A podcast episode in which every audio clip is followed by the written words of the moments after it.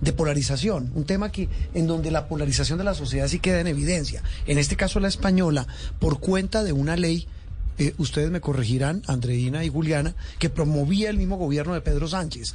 Y en el Congreso se sacaron chispas, la derecha, que es la oposición, con la izquierda, que representa pues el ala oficialista del gobierno de ese país por cuenta de la ley trans, que es la ley que va a permitir la libre autodeterminación de género, todavía le falta una parte de, del trámite, pero efectivamente allí se aprobaba que las personas, y lo que se establecía en esta ley es justamente la edad, pudieran determinar pues cómo se consideran, cuál es el género con el que se identifican ante la ley como ciudadanos. El límite de edad.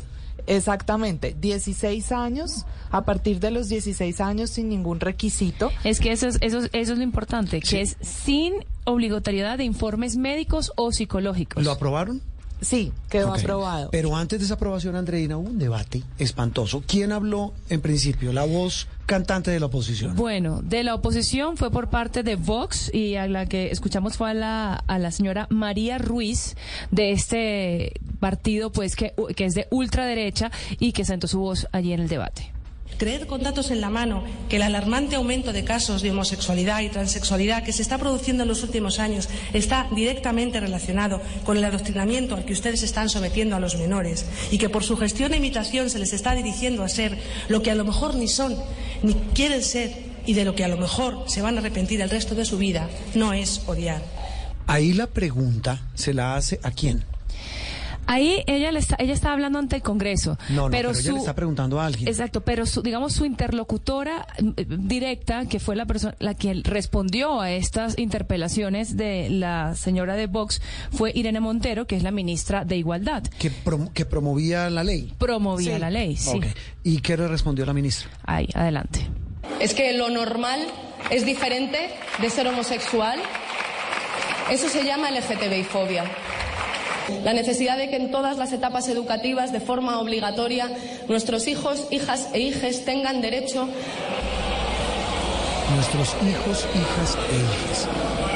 Don Enrique Rodríguez, nuestro eh, compañero eterno en la, en la capital española, un gusto saludarlo de nuevo aquí en Sala de Prensa Blue. ¿Cómo vamos? Juan Roberto, buenos días. No sé cómo tomar eso de eterno. Supongo que es como, tómelo como un piropo, como decimos, como algo de cariño. No, no se sienta viejo. Enrique, eh, ¿qué debate este el que hubo esta semana en el Parlamento español? Eh, los ecos de un asunto que estaba leyendo en el país. Por supuesto, la prensa española se divide, las columnas muestran a favor y en contra, pero qué tema tan espinoso el que tocó esta semana el Parlamento español. Claro, y, y lo que ustedes han mostrado es una parte del debate, o, lo, que más ha llamado la atención del debate, que es ese planteamiento de la extrema derecha y la respuesta de la ministra Irene Montero, pero también dentro del propio feminismo, es decir, dentro de la izquierda, hay debate sobre esta ley. Digamos que el feminismo más clásico considera que esa autodenominación de género solamente yendo al registro civil, es decir, a las autoridades y decir eh, eh, a qué género quiere asignarse uno, eso invisibiliza a la mujer. Eso es una parte del feminismo quien sostiene eso. Ha llamado mucho la atención también lo que dice la diputada de Vox, porque al final lo que viene a decir la diputada de Vox habla de casos. Y cuando uno habla de casos, en realidad lo que habla es de una enfermedad. Uno, hemos hablado de casos de COVID-19, podemos hablar de casos de gripe o de casos de. Es que eso fue lo que ofendió a la ministra y a buena parte, digamos, de la sociedad española. Claro, porque, porque habla como como si la homosexualidad creciera porque, permítanme la comparación, como si fuera una infección. Y la homosexualidad no crece, creo que ya hemos superado hace mucho tiempo eso. La, la homosexualidad no es una enfermedad, no se contagia y no es una elección, es una circunstancia que viene dada y, no tiene más que eso.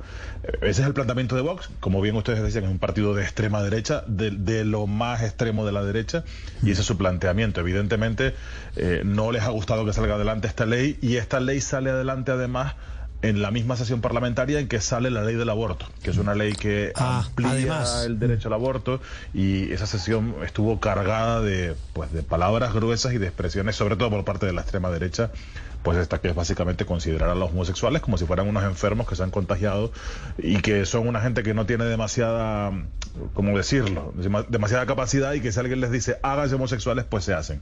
Evidentemente el mundo no es así. A mí me sorprende, Enrique, lo que nos contaba ahorita al inicio, de que hay además una puja eh, entre las feministas eh, que, que digamos que se sienten que hay una tran- que, que es una tendencia trans excluyente. eh, porque dicen que las excluyen a ella o que las borran a ellas, a las mujeres, por el hecho de que cualquiera ahora pueda decidir ser una mujer. Esto es una diatriba que en, en nuestros países todavía no se ha vivido, sin duda. Es- Europa siempre tiene la delantera en esas discusiones importantes como la eutanasia y muchas otras que, que ustedes las primero la- las ponen sobre, sobre la palestra y luego nosotros vamos hacia allá.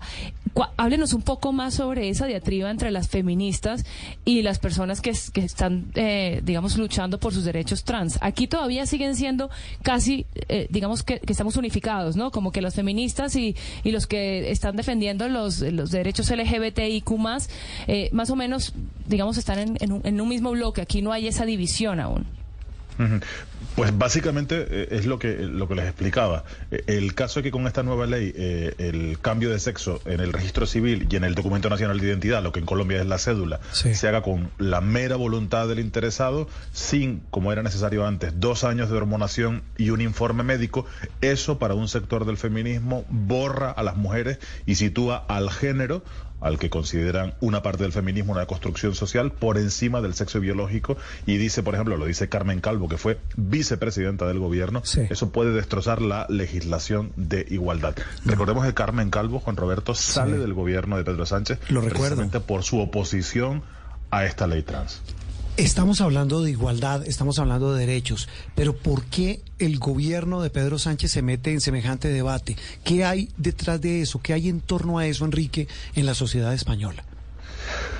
Bueno, yo creo que eh, forma parte de, no, tanto de su programa de gobierno, de las promesas que hizo del programa de gobierno, sino eh, es una cuestión que también tiene que ver con el haber pactado con Podemos. Eh, Podemos sí era un partido que tenía esos temas en su agenda política y bueno, pues sí, sí que es verdad, perdón, que es un es un asunto que, que genera mucha controversia, que como ustedes bien decían, no muchos países se han atrevido a, legislar o, a ir tan allá en la legislación de este tema. Eh, veremos cuál es el recorrido, porque esto evidentemente ahora tiene unas implicaciones sociales. Eh, yo, si les digo, si, si- si yo les hablara ni, ni- ni siquiera como periodista o como corresponsal, aun siendo una persona que creo que los- las personas trans tienen que tener todos los derechos garantizados, y, y, sin embargo creo que esta ley a mí me plantea algunas dudas, no, no porque crea que no se deban hacer algunas cosas, sino porque tengo dudas de que algunas cosas pueden ser realizables. ¿Cómo me- cuáles, Me preocupa Enrique? mucho Sí. lo de los menores de edad, por ejemplo. Me, me preocupa mucho lo de los menores de edad. Y no porque crea que los menores de edad vayan a ir en masa ahora a los hospitales a cambiarse de sexo, no.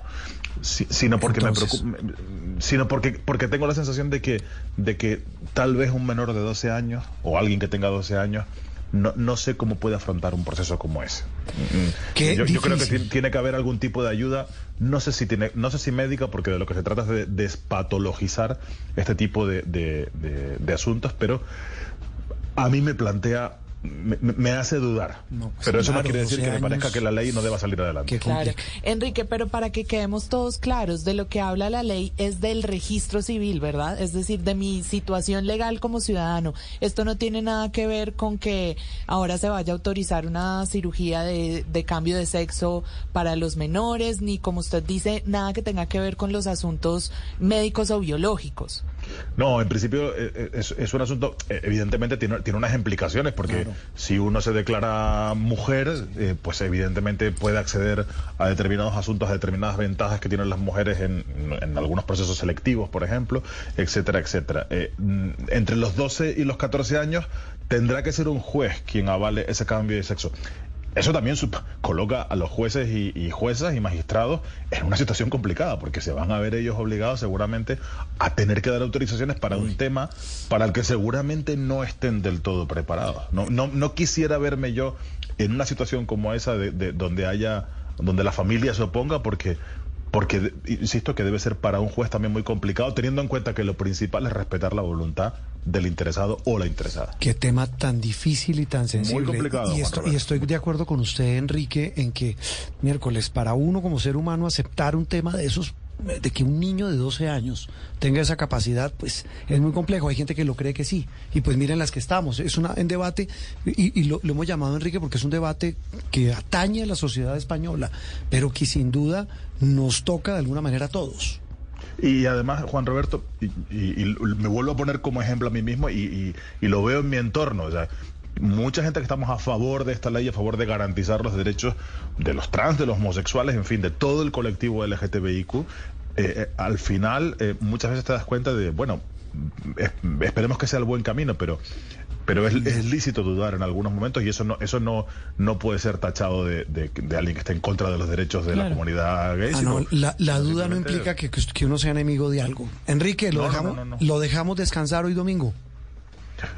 Es un placer siempre estar con usted, Juan Roberto. Sabes el, que el, el, el, la, la, admiración y el cariño es eh, in, indefinible. Es eterna. Y eterno. Y eterna. Chao, Enrique. Un abrazo. Hasta la semana que viene. Chao.